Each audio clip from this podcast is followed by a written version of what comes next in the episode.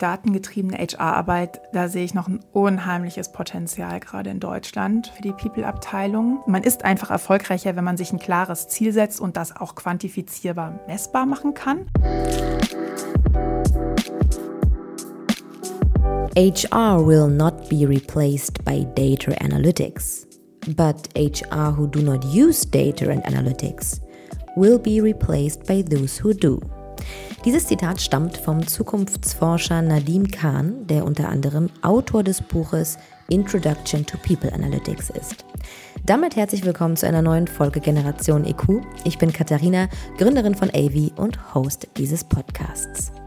Personalverantwortung, Weiterentwicklung, Wissensmanagement, Payroll, Kultur, Strategieentwicklung, Business Partnering – ja, ich könnte tatsächlich noch lange so weitermachen, aber der Punkt wird, denke ich, klar. Das alles sind Verantwortlichkeiten im Personalmanagement. Kaum ein anderes Department hat in den letzten Jahren an so vielen neuen Aufgaben dazu gewonnen wie HR. Die Frage, die da zu Recht immer wieder auftritt, ist, wie soll man das alles schaffen? Und wie es oft so ist, gibt es hier natürlich nicht die eine richtige Antwort. Aber es gibt Erfahrungswerte und neue Blickwinkel. Und sowohl mit dem einen als auch mit dem anderen beschäftigen wir uns heute. Meine heutige Gästin verrät uns nämlich, wie ein Product Background die People-Arbeit bereichern kann und warum Daten dabei eine entscheidende Rolle spielen. Ich begrüße Sabine Wirkner, Head of People Business bei Scout24. Also in diesem Fall muss ich einmal sagen, danke für die Einladung, weil ich bin ja bei euch im Office, aber trotzdem auch herzlich willkommen zu unserem Podcast, liebe Sabine. Ja, vielen Dank, Katharina, dass äh, wir das machen können. Ich freue mich, dass du mich äh, eingeladen hast. Ja, sehr, sehr gerne. Ich hatte gerade schon eine ganz tolle Tour hier durch das Scout24 Office. Wahnsinnig tolles Büro, direkt am Hauptbahnhof. Ähm, also insofern, da kann ich schon mal sagen, kann ich mir vorstellen, dass man hier sehr gerne arbeitet und wahrscheinlich selbst auch in Zeiten von Homeoffice immer wieder gerne mal vorbeikommt, oder? Wie ist da so deine Einschätzung? Ja, also auf unser Büro sind wir tatsächlich sehr, sehr stolz. Wir lieben es. Wir sind seit knapp zwei Jahren hier. Es ist ultra modern, ja, also ähm, und, und ultra in Sachen technischer Ausstattung, aber auch ähm, ja, vom vom Energieverbrauch, von der Energieeffizienz. Ähm, es ist ganz liebevoll designt. Ähm, wir kommen hier wirklich gerne zusammen ähm, wir haben ganz wunderbaren Kaffee in der achten Oh ja, Etage. ich trinke ihn gerade, er ist wirklich sehr, sehr lecker. mit, mit, mit einem Rundumblick über die Stadt. Also ähm, ja, man kann sich nicht mehr wünschen. Fitnessstudio, Duschen, ähm, ja, also an alles ist eigentlich gedacht. Man ja, tatsächlich. Ich hatte auch so den ersten Moment, als ich reingekommen bin, dachte ich mir so ein bisschen, könnte auch ein Hotel sein. Ja, also auch ähm, Leute, die gerne Interior Design mögen, die kommen auch auf ihre Kosten und man kann es sich hier richtig schön einrichten, muss ich sagen. Schön, hört sich gut an. Wir fangen wie immer an, vielleicht hast du es ja schon mal in einer anderen Folge gehört, mit einem kleinen Spiel. Mhm. Du nix schon, du weißt, was kommt. Du hast dich ja. schon vorbereitet mental. Absolut. Und zwar machen wir ein Werte entweder oder. Ich nenne dir jetzt nacheinander zwei Werte und du entscheidest mal, welcher Wert dir eher entspricht. Bescheidenheit oder Authentizität? Authentizität. Geduld oder Fairness? Fairness. Effizienz oder Flexibilität? Effizienz. Innovation oder Kontrolle? Innovation. Das klingt fix. Du bist dir deinen Werten sehr sicher. ja, Werte spielen auch eine sehr, sehr große Rolle hier damit haben wir uns in den letzten Monaten gerade wieder sehr, sehr intensiv beschäftigt. Was sind die Werte von Scout24? Mm, ja, also wir haben, wir haben vier Werte festgelegt, Core Values. Äh, das ist One Team, Proactive, Data Driven und ähm, Learning. Mhm. Dazu haben wir äquivalent noch vier Leadership Behaviors für unsere Führungskräfte. Und die haben wir jetzt auch gerade nochmal erweitert und haben die nochmal ausdifferenziert in mehrere ja, Leadership-Dimension, anhand derer wir auch ja, definieren, was, was macht gute Führung aus mhm. und auf denen dann auch so Instrumente wie 360-Grad-Feedback als Entwicklungsinstrument aufsetzt, weil tatsächlich auch Führung eine unserer strategischen Säulen ist äh, in der People-Arbeit. Und äh, das hat ein, ja, nimmt sehr viel Raum ein, hat einen großen Stellenwert bei uns. Und ich glaube, da kommen wir nachher auch noch mal so ein bisschen drauf, gerade beim Thema Diversity und Culture. Aber fangen wir erstmal anders an. Eine, kurze Vorstellung zu Scout24. Ihr seid ein börsennotiertes Digitalunternehmen und ihr betreibt den Online-Marktplatz ImmoScout24 unter anderem. Die Multiplattform von ImmoScout24, die hat im Jahr 21 in Deutschland monatlich über 20 Millionen Besucher auf der Website oder in der App gehabt. Sabine, du bist Head of People and Business bei Scout24. Du hast jetzt, wenn man mal sich deinen Lebenslauf anschaut, nicht so diesen ganz klassisch traditionellen HR-Lebenslauf. Da liest man zum Beispiel so eine Sachen wie Head of Customer Product Marketing. Erzähl doch mal, wie bist du denn zum People Management gekommen? Das war vielleicht einfach ein sehr glücklicher Zufall. Also wie du schon gerade gesagt hast, so meine ganze Karriere hat sich so im Digitalbusiness abgespielt. Ich habe äh, verschiedene Plattformen aufgebaut, ausgebaut, umgebaut ja, und komme wirklich eher so aus der klassischen Business-Strategie, Product-Marketing-Ecke. Und auch bei Scout habe ich das auch viele Jahre gemacht, war für verschiedene Geschäftsbereiche zuständig und dann war ich in Elternzeit. Mhm. Und als ich zurückkam, ähm, wurde eine ganz neue Stelle geschaffen, Diversity und Inclusion Management. Das gab es so bei uns vorher nicht. Mhm. Und da wurde ich gefragt, ob ich das übernehmen möchte. Und da hat mein Herz sofort laut Ja geschrien und, äh, und so bin ich da zugekommen. Mhm. Und das ähm, kann man sich natürlich fragen, hat das denn überhaupt gepasst? Aber dadurch, dass das eine ganz neue Rolle war, brauchte man natürlich jemand, der weiß, wie man was von Null aufbaut, also wirklich auch äh, Sachen analysiert, eine Strategie baut, Leute begeistert und dann auch was auf die Straße bringt. Mhm. Da Diversity und Inclusion ja auch ein sehr emotional und sensibles Thema ist, braucht es auch jemand, der die Organisation und die Leute sehr, sehr gut kennt. Auch das hat, glaube ich, sehr, sehr dazu beigetragen, ähm, Sachen auf die Straße zu bringen und auch schnell auf die Straße zu bringen, Akzeptanz und Begeisterung äh, zu gewinnen hier. Wir haben ja hier auch ähm, ich ja schon gesagt, den Wert Learning, also eine wunderbare Lernkultur, Entwicklungsmöglichkeiten, ne, dass man dann auch natürlich in so ein neues fachliches Feld kommt. Und ja, so bin ich dann äh, in die People-Abteilung gelangt und habe da jetzt mittlerweile auch so verschiedene Stationen durchlaufen. Jetzt bin ich Head of People Business. Das heißt, dein Weg kam über Diversity und Inclusion. Ist das aber jetzt aktuell für dich auch noch ein großes Thema in deiner Arbeit als Head of People Business? Ja, das ist es. Also zunächst mal Diversity and Inclusion oder grundsätzlich Kulturthemen. Das ist eine ganz klare Erwartung, dass das jeder, jede Mitarbeiterin bei uns im Unternehmen mitträgt. Persönlich, aber auch ähm, in der jeweiligen fachlichen Rolle. Und ich habe nicht mehr ganz direkt das Thema Diversity und Inclusion, aber da wir ja in in unserem Team, also wir sind ja ähm, verantwortlich für People Experience, mhm. die HR Business Partner, People Analytics und die Leadership Coaches. Da sind wir natürlich verantwortlich für, für so Prozesse wie ähm, Beförderung, ähm, Karriereentwicklung. Ähm, wir sind ja direkter Ansprechpartner für das Business und, und gucken natürlich auch, dass da alles einen, einen guten Weg für alle Beteiligten läuft.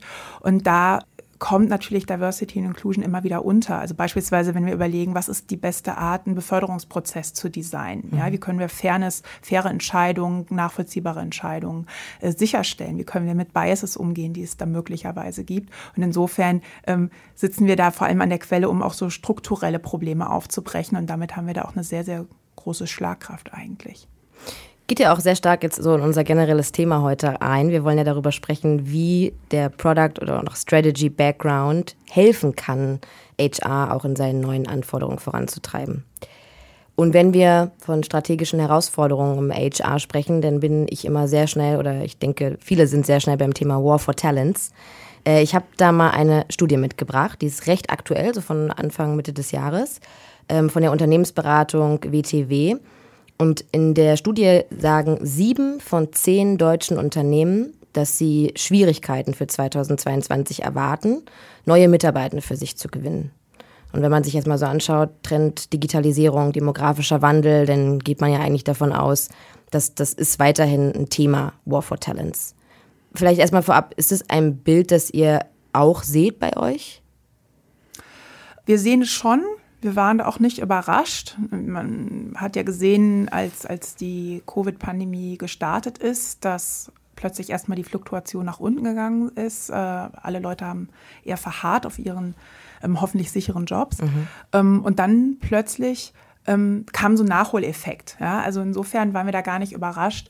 Das fing eigentlich schon Ende 2021 an und ähm, erleben wir auch. Wir haben das Gefühl, dass es gerade wieder besser wird. Und wenn man sich auch noch mal ein paar andere Studien anguckt, sehen wir auch, dass gerade bei jüngeren Leuten das Thema Arbeitsplatzsicherheit wieder einen sehr, sehr hohen Stellenwert eingenommen was auch nicht verwunderlich ist. Also wenn man in die Welt guckt mit Klimawandel und äh, Pandemie und Krieg und der Wirtschaftslage natürlich. Absolut, würde ich auch unterschreiben. Das sehe ich auch tatsächlich so. Was meinst du denn aber, welche, sagen wir mal, drei Voraussetzungen muss ein Unternehmen denn deiner Meinung nach erfüllen, um überhaupt geeignete Talente zu finden? Ja, also gute und motivierte MitarbeiterInnen zu finden, ist natürlich immer der Zukunftsfaktor für, für uns, für, für jedes Unternehmen. Was wir als sehr wichtig erachten, ist so ein Dreiklang aus ähm, Progress, ähm, Purpose und Package. Mhm. Das haben wir auch bei uns in der People-Strategie im, im Team erarbeitet.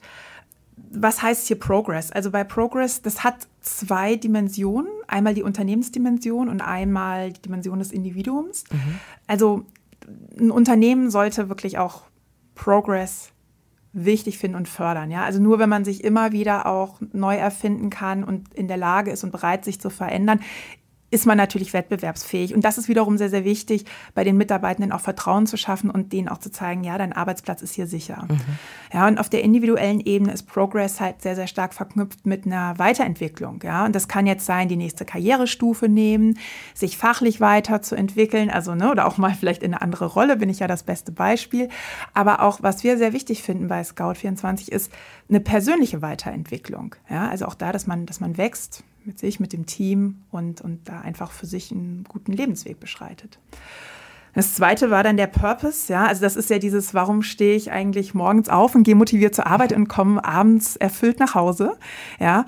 Und ähm, sehr wichtige Frage, ne, im Arbeitskontext. Ja, total. Und also das kenne ich ja sowohl von der Produktseite. Also mich hat das immer wahnsinnig motiviert, wenn ich wirklich mit dem Produkt was ich gebaut habe und mit dem Service, den ich bereitgestellt habe, wirkliche Probleme der NutzerInnen lösen konnte. Und das dann auch gesehen habe und das einfach Mehrwert schaffen kann. Was bei der People-Arbeit ist auch ein wunderschöner Purpose, also deshalb fühle ich mich vielleicht auch so wohl in der Rolle, ähm, wenn ich halt wirklich dafür sorgen kann, dass alle Mitarbeitenden hier gerne herkommen, weil man verbringt ja doch viel Zeit an der Arbeit, ja, dass man gern sein Bestes gibt, gerne im Team zusammenarbeitet, Erfolge feiert, ähm, aber auch sich in Niederlagen gegenseitig auffängt, ja, oder einfach sich wohlfühlt, weil man vielleicht auch wirklich sein wahres Selbst mit zur Arbeit bringen kann und da so ein Safe Space hat, dann ist das natürlich eine wahnsinnig erfüllende Rolle, ja. Und das ist, glaube ich, sehr, sehr wichtig, dass man auch Talente gewinnt.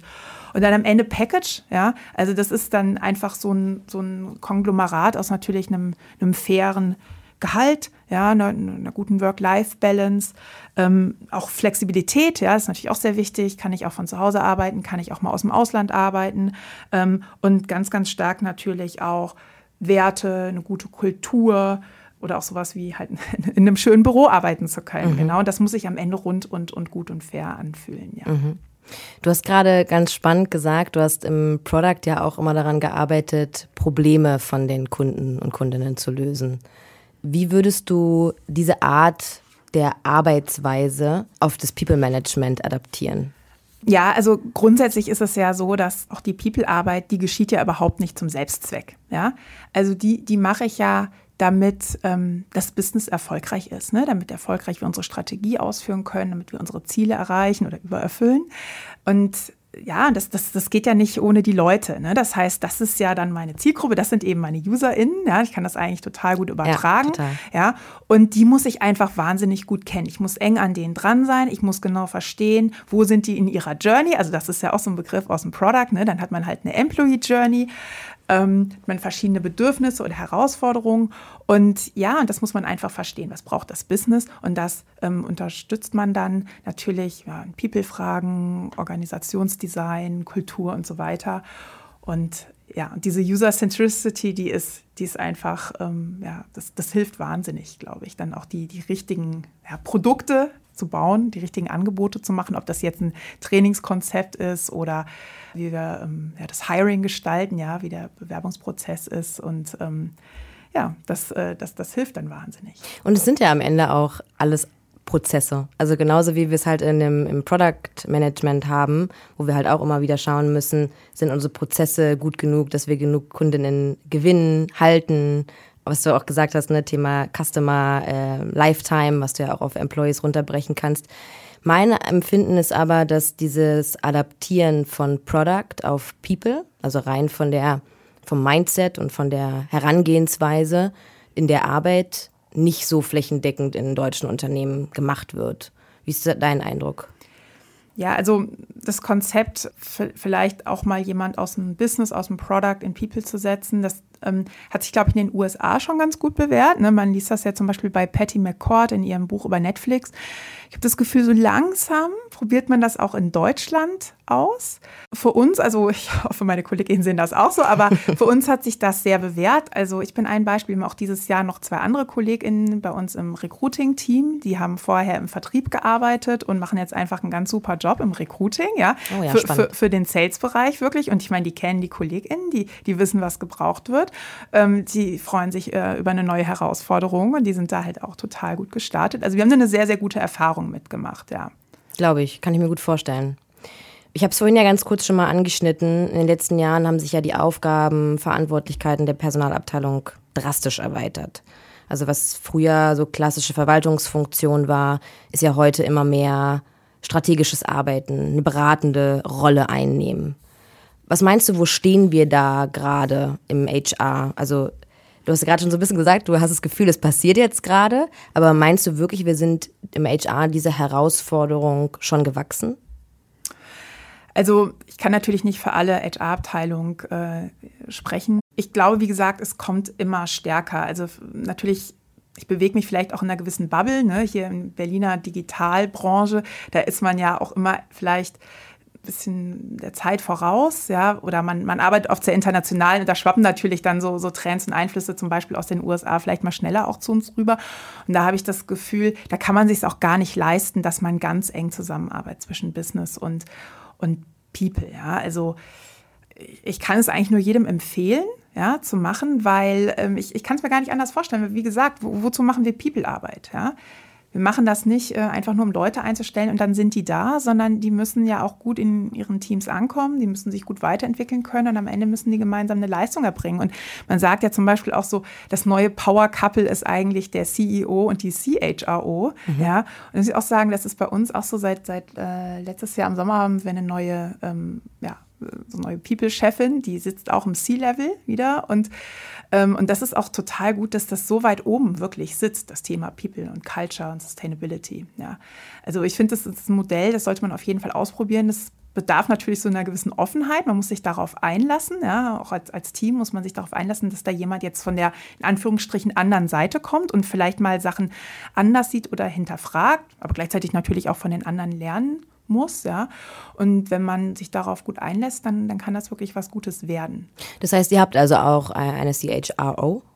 Das stimmt. Also genau genommen äh, heißt sie jetzt äh, Chief People and Sustainability okay. Officerin. Ja, wir haben ihren Titel ein bisschen angepasst, weil, weil wir eben auch das Thema Sustainability da jetzt mit ähm, zusammen verheiratet haben, was eben auch gut ist, dass eben diese sehr wert getriebenen ja, Themen ja. ganz, ganz oben hängen. Ja. Das finde ich sehr spannend. Das sieht man nämlich auch, ähm, habe ich letztens eine, eine, Umfrage bei LinkedIn gesehen, allerdings auf dem amerikanischen Markt bezogen, aber in der Regel ist es ja so, dass es dann irgendwann auch zu uns schwappt, dass du siehst, dass immer mehr CHROs oder auch CPOs, also Chief People Officer, ähm, von der klassischen Head of HR-Rolle, also jetzt ins C-Level reinwachsen. Also wir sehen da einen Anstieg. Gleichzeitig ist People and Culture oder auch HR allerdings, was zum Beispiel Data-Driven angeht, hinkt eigentlich hinter allen anderen Departments hinterher. Du hast ja vorhin schon ganz schön gesagt, ein Wert von euch ist Data-Driven. Was spielt es also für euch für eine Rolle im People Management? Gerade im Stichwort People Analytics hast du vorhin selber schon gesagt. Wie, wie geht ihr das so an, dass ihr auch euer Department so aufbaut, dass ihr datengetrieben eure Entscheidungen trifft? Also tatsächlich datengetriebene HR-Arbeit, da sehe ich noch ein unheimliches Potenzial gerade in Deutschland für die, für die People-Abteilung. Ja, und auch ja, bei uns ist es ähm, in unseren Werten verankert, deshalb auch so wichtig und das ähm, versuchen wir insgesamt auch im Unternehmen auszurollen. Also wir arbeiten seit einigen Jahren im Business mit OKRs mhm. und auch die sind jetzt nicht nur in den ganz direkten Business Units ähm, verankert und müssen gemacht werden, sondern eigentlich in allen Abteilungen, ja, also auch in People. Und ähm, auch da, also ich komme ja aus dem Business, da ist man das natürlich noch mal viel, viel stärker ähm, gewöhnt, sich Ziele zu setzen, alles zu messen und sofort eigentlich auch agieren zu können, wenn sich irgendwas vielleicht in die falsche Richtung bewegt. Ähm, daher kann ich das auch sehr, sehr empfehlen. Also für so Dimensionen wie Erfolgsmessung. Ne? Also man ist einfach erfolgreicher, wenn man sich ein klares Ziel setzt und das auch quantifizierbar messbar machen kann. Ja? Dann das Thema Prognosen ja, und Probleme antizipieren. Ich finde das gerade im People-Bereich unheimlich wichtig, weil man da ja sehr oft mit Verzugszeiten arbeitet durch sowas wie Kündigungsfristen mhm. oder wenn ich jetzt zum Beispiel mehr Frauen in Führungspositionen entwickeln möchte, was auch unser Ziel ist, das geht ja nicht von heute auf morgen. Ne? Also insofern muss ich da auch immer gut in die Daten gucken und, und, und meiner Zeit voraus sein. Was ist auch wahnsinnig, ist fast so ein Lifehack, würde ich sagen, für die People-Arbeit, Emotionen aus Debatten rausnehmen. Ja, also ich glaube, jeder, der schon mal so im Culture- und Diversity-Bereich gearbeitet hat, weiß, ja, wie schnell das dann hochkocht und dann ist plötzlich eigentlich so ein konstruktiver Diskurs am Ende. Mhm. Ja, oder, oder es ist eben immer so, ja, zum Beispiel Frauen fühlen sich hier benachteiligt. Ja, könnt ihr viel erzählen. Es ist doch wieder nur euer Eindruck. Oder ne, ich überspitze das jetzt. Mhm. Aber wenn man in die Daten guckt, wir machen zum Beispiel regelmäßige Engagement Surveys, ja, und plötzlich sehe ich da ähm, Gender Gaps in den Daten. Ja, und kann das dann vielleicht auch noch genau runterbrechen, wo im Unternehmen das besonders auftritt oder auf welchem Management-Level. Ja, ähm, dann kann ich natürlich eine ganz andere Diskussion führen. Ja, und dann habe ich gar nicht mehr, gar nicht mehr dieses, ist das jetzt wahr oder falsch, sondern ich kann eigentlich direkt nach vorne gucken und sagen, welche Maßnahmen können wir jetzt ergreifen, auf welche nächsten Schritte wollen wir uns hier einigen und dann wieder auch zu messen, sind wir erfolgreich, schließen sich jetzt diese Lücken. Ja? Und das ist natürlich ähm, auch wahnsinnig schön, ich glaube auch am Ende für ein Team. Wirklich ja. schwarz auf weiß in den Zahlen sind. Ja, das, was wir gemacht haben, das hat sich gelohnt, das, das hat funktioniert, ja. Und das ist dann auch gleich wieder sehr motivierend. Ja, total. Also, aber auch wie du gesagt hast, es sind auch einfach, du kriegst dadurch ja neue Argumente je nachdem, mit wem du jetzt sprichst, aber sagen wir jetzt mal, du musst halt irgendwie, möchtest gerne Maßnahme pitchen in der MC-Level und hast halt keine validen Daten und Fakten. Na, ich glaube, dann wird es halt schwer und da kann ich auch die Sicht des Managements verstehen, dass man dann halt vielleicht sich denkt, naja, ist es jetzt einfach nur ein Eindruck oder passiert das gerade wirklich?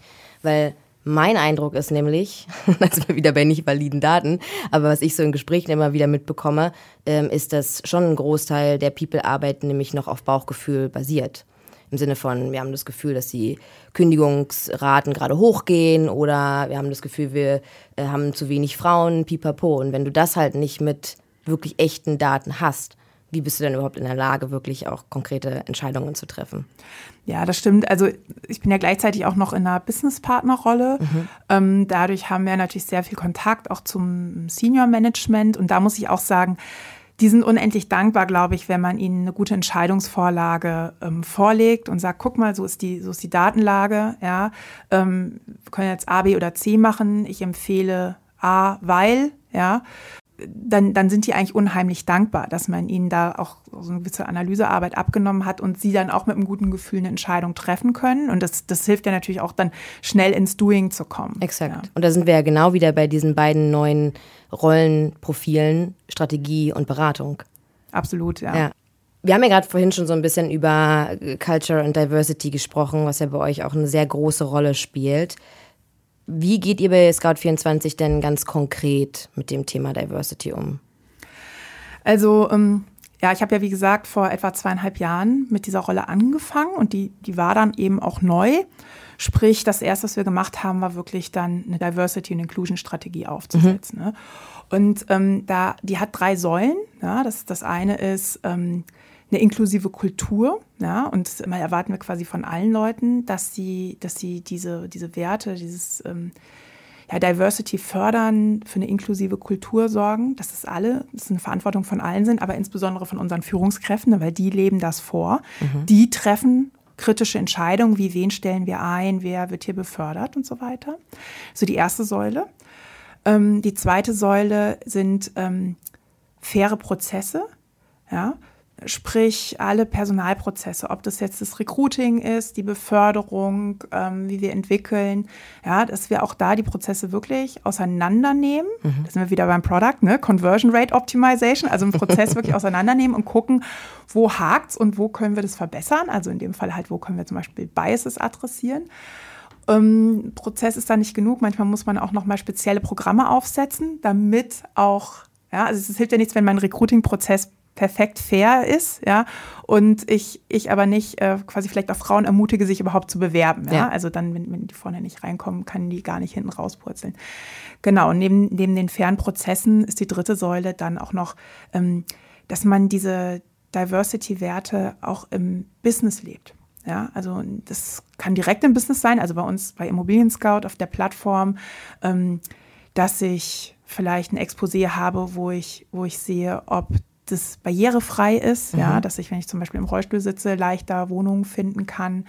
Ähm, oder ja, wie wir vielleicht auch schaffen, ähm, ja, für Wohnraum zu sorgen, für Leute, die eben, ja, weiß nicht, einen Wohnberechtigungsschein nutzen, dass man das auch gleich danach filtern kann. Ähm, das kann aber auch in einer anderen fachlichen Arbeit sein, ne? zum Beispiel im Procurement, also welche Lieferanten wähle ich eigentlich aus? Ist es eigentlich fair? Machen die eine gute Arbeit? Ähm, werden bei den HerstellerInnen eben auch vielleicht Frauen gefördert oder ähm, ja, vielleicht was Menschen mit Behinderung oder sowas. Also auch da, dass jeder so ein bisschen reflektiert, wie kann ich das in meiner fachlichen Arbeit leben. Da fand ich auch vorhin, als wir die Tour hier im Büro gemacht haben, da ist ja auch eine Sache aufgefallen, gerade was äh, Menschen mit Behinderung angeht, an euren Toiletten. Erzähl mal dazu, warum ihr euch exakt für diese Abbildung entschieden habt, die da zu sehen ist und vor allen Dingen, was auch da zu sehen ist. Ja, also wir haben ähm, seit über zehn Jahren einen äh, geliebten Büropartner, und zwar die Sozialheldinnen. Das ist ein Verein, der sich eben für die Inklusion mit, mit, von Menschen mit Behinderung einsetzt. Und die nutzen eben unsere Büroräume. Und so sind wir eben, ja, es ist auch Teil der Familie. Und das Schöne, das ist eben auch bei der Diversity- und Inclusion-Arbeit, dass sie uns natürlich auch immer beratend zur Seite stehen und, und wir gut zusammenarbeiten. Und als eben das Büro neu gebaut wurde, dann haben wir halt wirklich uns gefragt, welche Piktogramme nehmen wir eben für diese Toilettentür. Und dann haben die uns eben geholfen und haben gesagt, ja, eigentlich ist es besser, wenn man eine etwas dynamischere Abbildung von Menschen im Rollstuhl eigentlich hernimmt, weil das dann nicht so statisch aussieht. Ja. Und dann hat es uns das natürlich sehr äh, geholfen. Ja, so Sieht auch wirklich wesentlich cooler aus, muss man mhm. sagen. Und man läuft dran vorbei und es fällt auf, aber es fällt halt super positiv aus und man denkt sich, ach, ist ja eine coole Idee. Und als du dann meintest, das haben wir sogar tatsächlich mit denen gemeinsam erarbeitet, dass man einfach auch so ein bisschen die Sichtweise der Menschen auch hat, die es dann schlussendlich auch betrifft, fand ich sehr smart gelöst. Ja. Du meintest ja, das sind dann so die Kleinigkeiten, die vielleicht gar nicht so ganz aktiv auffallen, aber die dann schon was mit den Menschen machen, alleine unterbewusst, wenn sie durch die Büroräume laufen. Genau, also da muss man ja auch wieder aufpassen, mit welcher Brille sieht man die Welt. Ja, mhm. das ähm, mag für einen Mensch der nicht im Rollstuhl sitzt, ähm, gar nicht auffallen. Aber natürlich, wenn ich im Rollstuhl sitze, ist es vielleicht genau der Unterschied, der, der mich wissen lässt, oh, da hat sich wirklich jemand Gedanken gemacht. Ne? Das ist dann ja eben auch genau die Vorstellung von einer inklusiven Kultur, von diesem Sense of Belonging. Sage ich, ja, ich bin hier auch akzeptiert, meine, meine, meine Bedürfnisse werden hier ernst genommen. Ja. Mhm, absolut. Du hattest vorhin das Thema Frauen in Führungspositionen angesprochen. Was ist da so euer Ziel? Wo wollt ihr da hin? Wir haben uns insgesamt ähm, das Ziel gesetzt, den Anteil der Frauen bei uns in der gesamten Workforce zu erhöhen. Mhm. Ja. Ähm, da, um dahin zu kommen, haben wir uns Ziel im Recruiting gesetzt. Ja. Also mindestens 50 Prozent der neu eingestellten MitarbeiterInnen müssen Frauen oder nicht-binäre Menschen sein. Und weil auch Gender nicht genug ist, haben wir halt auch, um na, alle, alle Beteiligten ähm, zu sensibilisieren, gesagt, mindestens 25 Prozent der neu eingestellten Menschen müssen noch eine andere Diversitätskategorie abdecken, also mhm. zum Beispiel aus dem Ausland kommen. Ja. Und ähm, natürlich gucken wir da nochmal auf das Thema vor allem Führungspositionen. Ja, also da gucken wir natürlich auch, wen stellen wir da neu ein oder wie entwickeln wir die Leute dorthin. Ja, und ähm, wir haben jetzt auch gerade im letzten Jahr sehr, sehr viel äh, Zeit und Mühe rein investiert, ähm, gute Leadership-Programme, Trainings aufzusetzen. Mhm. Ja. Ähm, auch insbesondere eins, das richtet sich an die Seniors, also die, die noch nicht in der Führungsposition sind und da reinwachsen. Und ähm, die wollen wir eben mit solchen Trainings schon mal vorbereiten und gezielt fördern. Und ähm, solche Programme werden dann wirklich auch quotiert, um sicherzustellen, dass wir genügend Frauen da reinbekommen. Wir haben weiterhin noch ein Ziel für die Beförderung, wo wir auch sagen, bei den Beförderungen 50 Prozent der Beförderungen gehen bitte an Frauen oder nicht-binäre Menschen. Ja, und auch da kommt natürlich wieder ein sehr stark datengetriebenes Arbeiten zutage. Ne? Das ähm, kann man natürlich nicht einfach so übers Jahr mal laufen lassen und sich dann darauf verlassen, dass das Ziel am Ende erreicht wird, sondern auch da hilft es immer wieder in die Daten reinzugucken und zu sehen, wer wird denn für eine Beförderung vorgeschlagen, wer kriegt die denn, wer vielleicht wurde nicht vorgeschlagen, aber ist eigentlich von der Leistung her sehr gut. Ähm, an welchen Stellen passiert das und dann einfach auch gezielt auf die entsprechenden Fachbereiche beziehungsweise Führungskräfte zuzugehen, ja, und, und das einfach zu besprechen. Und es ist, es klingt so simpel, aber diese Übung ist wahnsinnig effektiv, ja, wirklich es ist transparent, man sieht es wirklich mal in der Excel-Liste oder so, ja, und dann kann man darüber sprechen und dann kann man die Maßnahmen anpassen und dann nochmal identifizieren, wen haben wir vielleicht übersehen, ja, und genau diese Biases eigentlich auch adressieren und dadurch treiben wir dann auch die Zahlen oder die Ziele dann nach oben. Und man wird, das merkt man ja auch schon in der Art und Weise, wie du das erzählen kannst, man wird halt einfach auch sehr konkret in seinen Aussagen. Das ist halt kein Wischiwaschi, sondern das ist halt wirklich ganz genau wissen, wo wollen wir hin und wie kommen wir dann auch dahin. Ganz genau, ja. Also wirklich so ein Ziel vor Augen haben, sich dahin arbeiten, immer wieder zwischendurch zu kontrollieren, wo stehen wir denn eigentlich? Und wie gesagt, auch das hat ja auch was mit Effizienz zu tun. Ja? Absolut. Ich, auch, ähm, ich, jeder hat ja immer genug zu tun, ja, auch in der People-Abteilung. Ne? Wenn ich natürlich genau weiß, es ist jetzt in dem Bereich ist alles in Ordnung, dann muss ich mir da gar nicht die Mühe machen. Aber natürlich dann vielleicht in einem anderen Bereich. So kann ich auch sehr, sehr gezielt, sehr effizient arbeiten. Das ist natürlich dann auch für alle Beteiligten äh, gut. Ja. Wir kommen zu meinem Lieblingspart und zwar den, der Rat, den du jetzt geben darfst.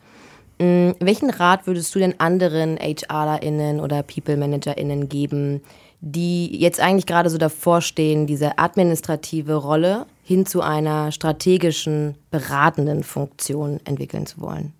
Also ich glaube erstmal, es ist wirklich eine Offenheit. Eine Offenheit, das wirklich zu wollen nach links und rechts zu gucken und schauen, wie kann ich das verwirklichen. Ja?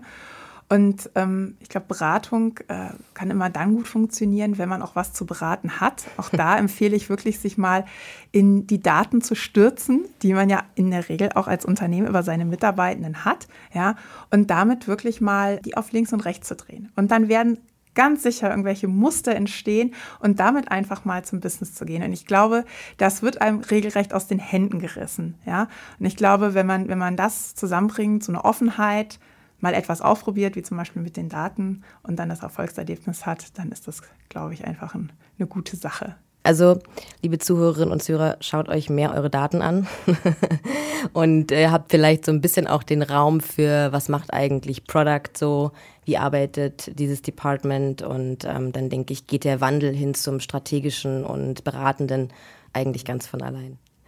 Äh, Sabine, es war ganz, ganz toll. Vielen Dank für all deine Insights und auch mal wirklich einen neuen Blickwinkel. Ich denke, da können sich äh, viele Zuhörerinnen und Zuhörer was von abschauen, wie ihr die Arbeit hier im People Management bei Scout24 angeht.